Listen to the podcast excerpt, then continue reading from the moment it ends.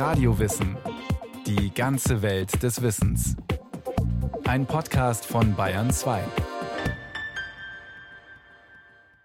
Hallo, hier ist Radio Wissen. Ein hoher Cholesterinwert ist angeblich fast immer Folge schlechter Ernährung. Das glauben immer noch viele. Aber es ist nur halb richtig. Denn hohe Cholesterinwerte haben verschiedene Ursachen. Franz und Elfriede sollen sie heißen. Sie sind knapp 70 Jahre alt, beide sind fiktive Personen. In dieser Radiowissenssendung stehen sie für die vielen Menschen, die einen hohen Cholesterinspiegel haben. Franz war vor kurzem beim Hausarzt, um seine Blutwerte prüfen zu lassen. Sein Gesamtcholesterinwert ist mit 250 Milligramm pro Deziliter Blut zu hoch. Das kann unter anderem an einem üppigen Lebensstil liegen, meint der Professor für Ernährungswissenschaft Hans Hauner von der Technischen Universität München. Der typische Mensch ist halt der heutige Wohlstandsbürger, der sozusagen ein paar Kilo zu viel hat, der sich wenig bewegt, der gerne die fette bayerische Küche schätzt, also viele Leberkässemmeln isst und große Schnitzel isst jeden Tag das ist etwas, was eben dann doch die Cholesterinspiegel nach oben treibt und am Ende eben auch dieses Risiko für Gefäßprobleme dann erzeugt. Franz ist seit ein paar Jahren in Rente und geht es ruhig und genussvoll an. Er hat schon immer gerne gegessen, aber seit er nicht mehr arbeitet, ist sein Waschbrettbauch eher zum rundlichen Waschbärbauch geworden. Mit seinem Cholesterinwert von 250 liegt er über dem Grenzwert, also über der Empfehlung der europäischen Leitlinien von maximal 200 Milligramm pro Deziliter Blut. Aber zwei Drittel der Deutschen haben erhöhte Werte. Franz ist also in guter Gesellschaft. Wir haben jetzt durch die moderne Lebensweise, durch Bequemlichkeit, durch Überernährung, durch zu viel Körpergewicht, dann oft höhere Cholesterinspiegel, die liegen dann um 200 oder deutlich drüber, das gesamte Cholesterin. Und das ist dann sozusagen der Unterschied zur Ernährung bei Naturvölkern, dass wir hier höhere Spiegel haben, die mit unserem Lebensstil zu tun haben. Menschen aus Naturvölkern kennen Herzinfarkte und Schlaganfälle so gut wie gar nicht. Das liegt an ihrem Lebensstil, vielleicht aber auch an ihren Erbanlagen oder an beidem. Cholesterin setzt sich aus verschiedenen Bestandteilen zusammen. Das sogenannte gute Cholesterin, das auch HDL genannt wird, und das sogenannte schlechte Cholesterin, das LDL, das bei vielen Menschen einen zu hohen Anteil hat und die Gefäße schädigt.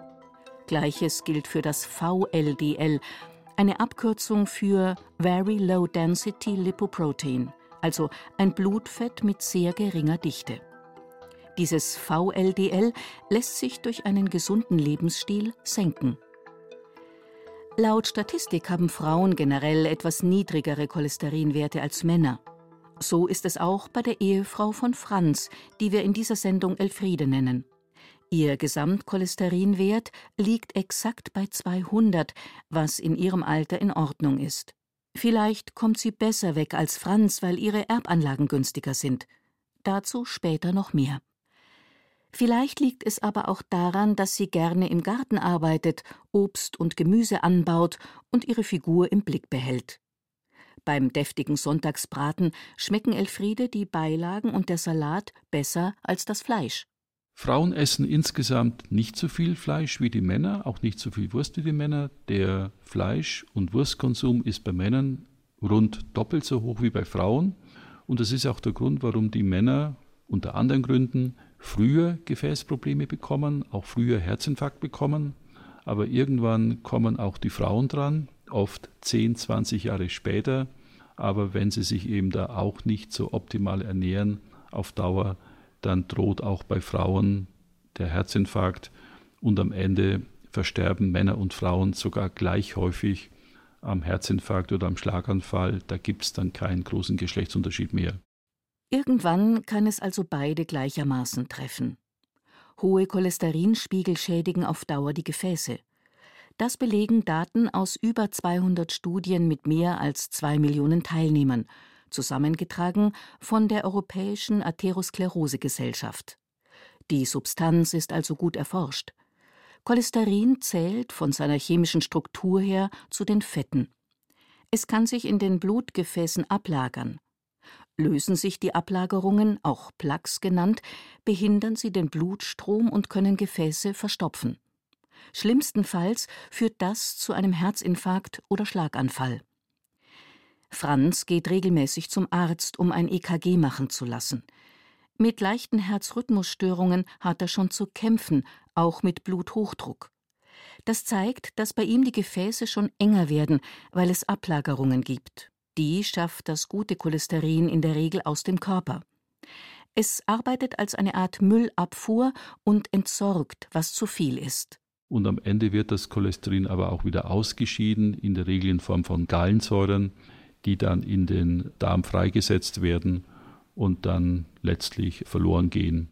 Manchmal kapituliert die Müllabfuhr, wenn die Konzentration an schlechtem Cholesterin zu hoch ist. Dann wandern die Ablagerungen durch den Körper und können Gefäße schädigen. Mit Ausdauersport kann man dem allerdings entgegenarbeiten. Das gefäßschützende gute HDL-Cholesterin steigt um bis zu 10 Prozent, wenn man täglich eine halbe Stunde läuft oder Rad fährt, so der Ratschlag der Sportmediziner. Zu viel Blutfett ist auf Dauer ungesund. Das bedeutet aber nicht, dass man Cholesterin verteufeln sollte. Der Körper trägt diese Stoffe nicht grundlos mit sich herum, die Bezeichnung schlechtes Cholesterin ist so gesehen irreführend, weil es auch wichtige Funktionen im Körper erfüllt. LDL und HDL sorgen gemeinsam dafür, dass die Hülle, die die Zellen umgibt, die sogenannte Zellenmembran, stabil ist. Sie ist aus diesen Substanzen aufgebaut und schützt die Zellen.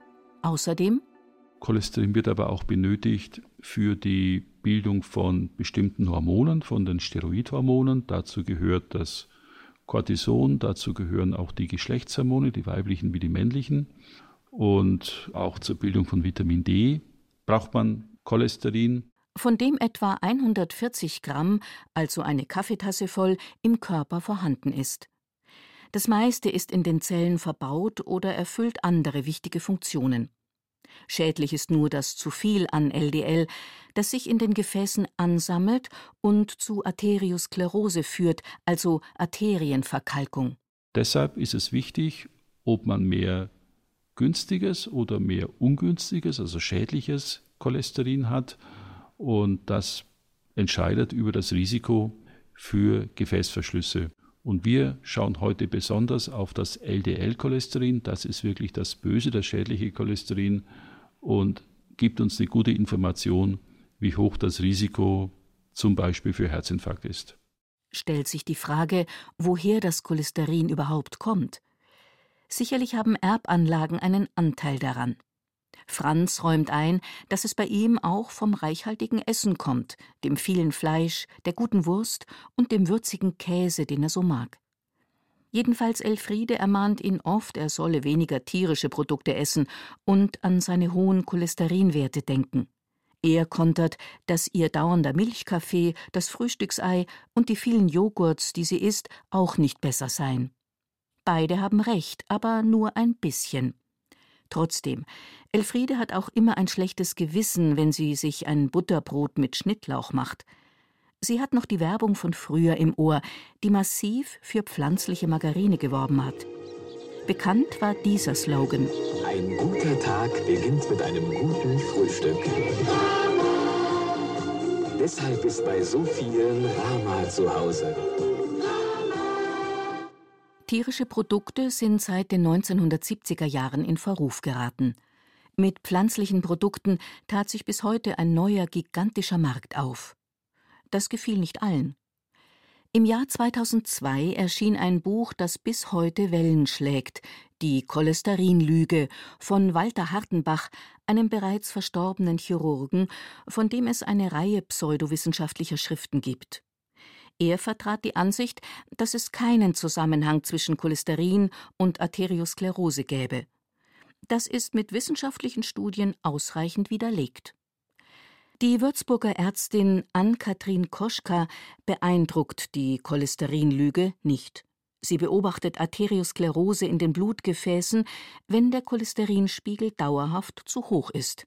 Arterien gibt es ja überall im Körper. Das heißt, die Arteriosklerose stellt man sich ja vor eben als eine Entzündung, die in der Wand von Schlagadern passiert und dass da das LDL-Cholesterin, dass das da eine entsprechende tragende Rolle mitspielt. Das scheint doch relativ unstrittig zu sein, dass das, wenn es da abgelagert wird, zu entzündlichen Prozessen führt, dass da Entzündungszellen einwandern und dass das quasi auch die Basis dafür ist, dass sich überhaupt solche Plaques an den Gefäßen auch bilden, die die Gefäße einengen und wenn sie dann irgendwo brüchig werden und einreißen, dann ist es eben so, dass sich da eine Oberfläche, das ist eine innere Verletzung quasi, die da nicht sein darf, da lagern sich dann Blutplättchen an und das ist dann die Basis dafür, dass sich da ein Gerinnsel bildet. Ann-Kathrin Koschka leitet am Uniklinikum Würzburg die Diabetes- und Lipidambulanz. Im Rahmen der Adipositas-Ambulanz hat sie zudem viel mit stark übergewichtigen Patienten zu tun. Manche bekommen eine magenverkleinernde Operation, was ihnen hilft abzunehmen. Aber am bösen LDL-Cholesterin ändert sich dadurch kaum etwas.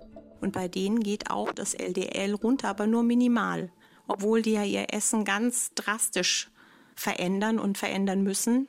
Nach der Operation andere Blutfette verändern sich deutlich stärker, aber das LDL bleibt einigermaßen gleich. Das irritiert.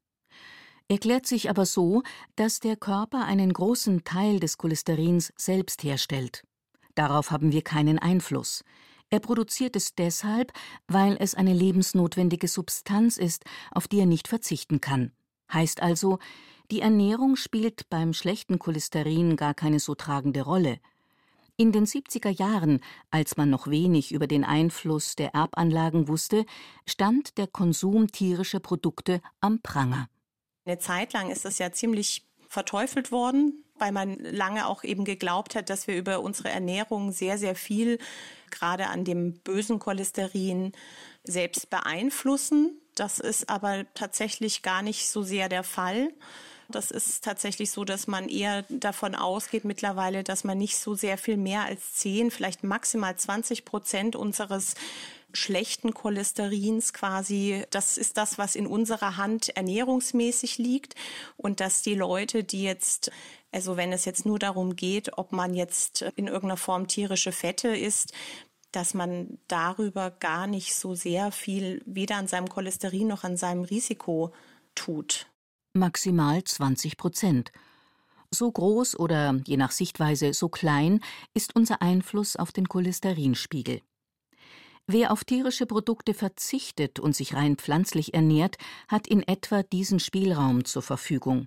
Das kann ausreichen, wenn jemand nur einen leicht erhöhten LDL-Spiegel hat. Franz zum Beispiel käme ohne Weißwurstbrotzeiten und Sonntagsbraten vielleicht auf einen ganz guten Wert. Aktuell hat er 250. Zieht man 20 Prozent ab, käme er auf 200 Milligramm pro Deziliter Blut. Das ist der Wert seiner Frau Elfriede. Sie isst ihr frisches Obst und Gemüse aus dem Garten und bewegt sich mehr als ihr Mann. Vielleicht macht das den Unterschied. Oder weil sie eine Frau ist und ihre Probleme erst später kommen werden. Das ist Spekulation. Was man aber weiß, ist, dass ein Faktor mehr wiegt als alle anderen die Erbanlagen. Unser Wert ist tatsächlich ganz maßgeblich einfach genetisch festgelegt. Es gibt verschiedene Eiweiße, die in dem LDL-Stoffwechsel oder überhaupt im Cholesterinstoffwechsel eine Rolle spielen, wie viel LDL gebildet wird oder wie schnell das wieder aus dem Körper oder aus dem Blut verschwindet und in die Leber aufgenommen wird. Und Veränderungen in diesen Eiweißen in unserem Körper, die genetisch bedingt sind, die machen viel, viel mehr an unseren Spiegeln aus. Und das sind auch tatsächlich die Dinge, die dann Leute selbst bei völlig gesunder oder komplett cholesterinfreier Ernährung auch zu einem Risikopatienten machen können. Ob das Herz gut arbeitet, die Organe in einem gesunden Wechselspiel stehen und keine gesundheitlichen Probleme auftauchen, das hängt nicht nur vom Cholesterinspiegel ab. Die Gene, andere Vorerkrankungen, Fettleibigkeit, Diabetes oder eine angeborene Herzschwäche können alles überlagern. Die Ernährung gilt als ein Baustein, der die Gesundheit beeinflusst.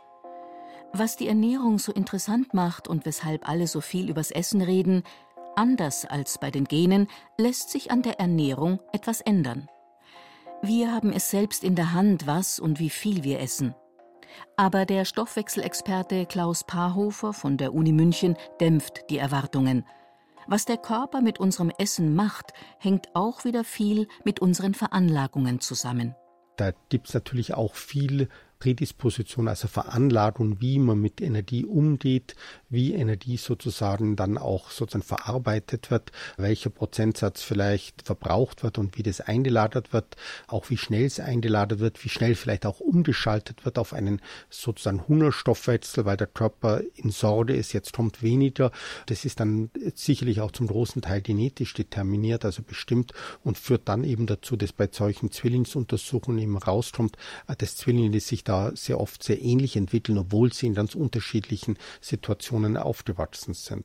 Das heißt also, die Energieverwertung läuft mehr oder weniger autonom ab. Da haben wir wenig Einfluss darauf. Außerdem, der Körper stellt einen großen Teil des Cholesterins selbst her, um sicherzugehen, dass dieser lebenswichtige Stoff verfügbar ist. Da stellt sich die Frage, ob wir gegen hohe Cholesterinwerte überhaupt etwas ausrichten können offenbar nicht so viel, weil Herz-Kreislauf-Erkrankungen immer noch die Todesursache Nummer eins in Deutschland sind. Manches lässt sich gar nicht beeinflussen, das Geschlecht, das Alter oder familiäre Vorbelastungen. Manche Menschen tragen ein größeres Päckchen mit sich herum als andere, so die Würzburgerin Ann-Kathrin Koschka dass die ihr Risiko nochmal absolut potenzieren können, wenn die jetzt anfangen zu rauchen, vielleicht auch gar nicht wissen, dass sie so ein erhöhtes Risiko durch ein hohes genetisches LDL haben oder die haben eben noch einen Diabetes, dann ist es klar, diese Faktoren, die addieren sich dann auf. Wie viel Prozentanteil dann das LDL an dem Infarkt von diesem Menschen hat, das ist jetzt schwer zu sagen. Aber je höher es ist, desto stärker ist einfach der Risikofaktor. Das Risiko, an Arteriosklerose zu erkranken, steigt bei hohem LDL-Spiegel. Ungesund für die Gefäße sind auch andere Faktoren wie Übergewicht, Diabetes, Rauchen oder Bluthochdruck. Elfriede ist normalgewichtig. Franz bringt zu viele Kilos auf die Waage. Sein Arzt drängt ihn, was zu ändern. Er soll beim Sportverein einen Fitnesskurs speziell für Herzpatienten besuchen. Außerdem soll er auf seine Ernährung achten, weniger tierische Lebensmittel, dafür mehr Gemüse, weniger Fett und weniger Zucker.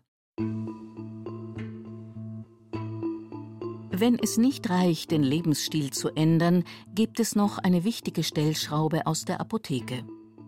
Cholesterinsenker, sogenannte Statine. Sie bewirken, dass der Körper selbst weniger eigenes Cholesterin produziert, weil die Statine ein Eiweißmolekül hemmen, das er dazu braucht. Franz nimmt jetzt auch ein Statin. Sein Hausarzt hat dazu geraten, weil seine Cholesterinwerte seit Jahren zu hoch sind. Etwa 5 Millionen Menschen in Deutschland schlucken diese Medikamente. Franz ist mit fast 70 Jahren nicht die Ausnahme, sondern die Regel. Und es werden immer mehr Patienten, denen Blutfettsenker verschrieben werden. Das liegt daran, dass die Gesellschaft überaltert, Probleme wie Altersdiabetes, Übergewicht und Bluthochdruck zunehmen und gesunde Ernährung sowie Bewegung irgendwann nicht mehr alles richten können. Aber es gibt noch einen weiteren Grund. Die Grenzwerte für Cholesterin wurden in den vergangenen 50 Jahren immer weiter nach unten gesetzt. Von 260 über 240 und 220 auf aktuell 200 Milligramm pro Deziliter. Die Kritik lautet, man habe dadurch erst Patienten geschaffen, die es zuvor gar nicht gab. Das ist natürlich ein bisschen schwierig und da kann ich schon auch verstehen, dass es äh, Leute gibt, die sagen, naja, da gibt es natürlich auch mächtige Interessen dahinter, dass man das, was man als normal betrachtet, möglichst auch weiter nach unten schiebt, damit man mehr Leute möglicherweise behandlungsbedürftig macht. Der Markt der Statine ist ein großer. Blutfettsenker sind die Arzneien, die weltweit die meisten Umsätze einspielen. Andererseits muss man anerkennen, dass sie die Sterblichkeit tatsächlich senken. Ein internationales Forscherteam kam 2013 zu dem Ergebnis, dass von 1000 Menschen, die über einen Zeitraum von fünf Jahren Statine einnehmen, bei 18 ein Herzinfarkt vermieden wird. Für viele Betroffene sind diese Medikamente lebensrettend. Das gilt auch für sogenannte PCSK9-Hämmer, die seit 2015 in Europa zugelassen sind. Sie kommen zum Einsatz, wenn besonders betroffene Patienten Statine nicht vertragen oder diese zu wenig Wirkung zeigen. Und es wird weiter geforscht. Die Orion-10-Studie aus dem Jahr 2019 zeigte bei rund 1500 Teilnehmern, dass eine cholesterinsenkende Arznei, die zweimal jährlich gespritzt wird, den LDL-Wert um die Hälfte senkt. Manchmal müssen schon Kinder etwas nehmen, wenn sie erblich stark belastet sind, erklärt der Ernährungsexperte Hans Hauner. Wenn man weiß, in der Familie gibt es Personen, Erwachsene mit einer genetischen Hypercholesterinämie, dann sollte man auch die Kinder frühzeitig untersuchen, unter Umständen dann einmal vernünftig ernähren, aber unter Umständen kann es auch bedeuten, dass Kinder schon Medikamente einnehmen müssen, um hier wirklich optimal geschützt zu sein. Bei Franz und Elfriede kommen die hohen Cholesterinwerte wahrscheinlich einfach durchs Alter. Bei Frauen steigt das LDL meist nach den Wechseljahren an. Bei Franz kommt es zu einem Anteil von maximal 20 Prozent durch die falsche Ernährung. Das Ehepaar macht sich aber keine allzu großen Sorgen. Der Blutfettsenker, das Statin, das Franz einnimmt, wirkt auch schon. Und den Kurs im Sportverein will er sogar freiwillig weitermachen. Die Bewegung tut ihm gut und sorgt dafür, dass sein Körper mehr gutes HDL bildet, um das böse Cholesterin rauszuwerfen. Und außerdem tauscht er sich im Sportverein gerne mit Männern seiner Altersklasse aus. So hat er das Gefühl, dass es anderen ganz ähnlich geht wie ihm.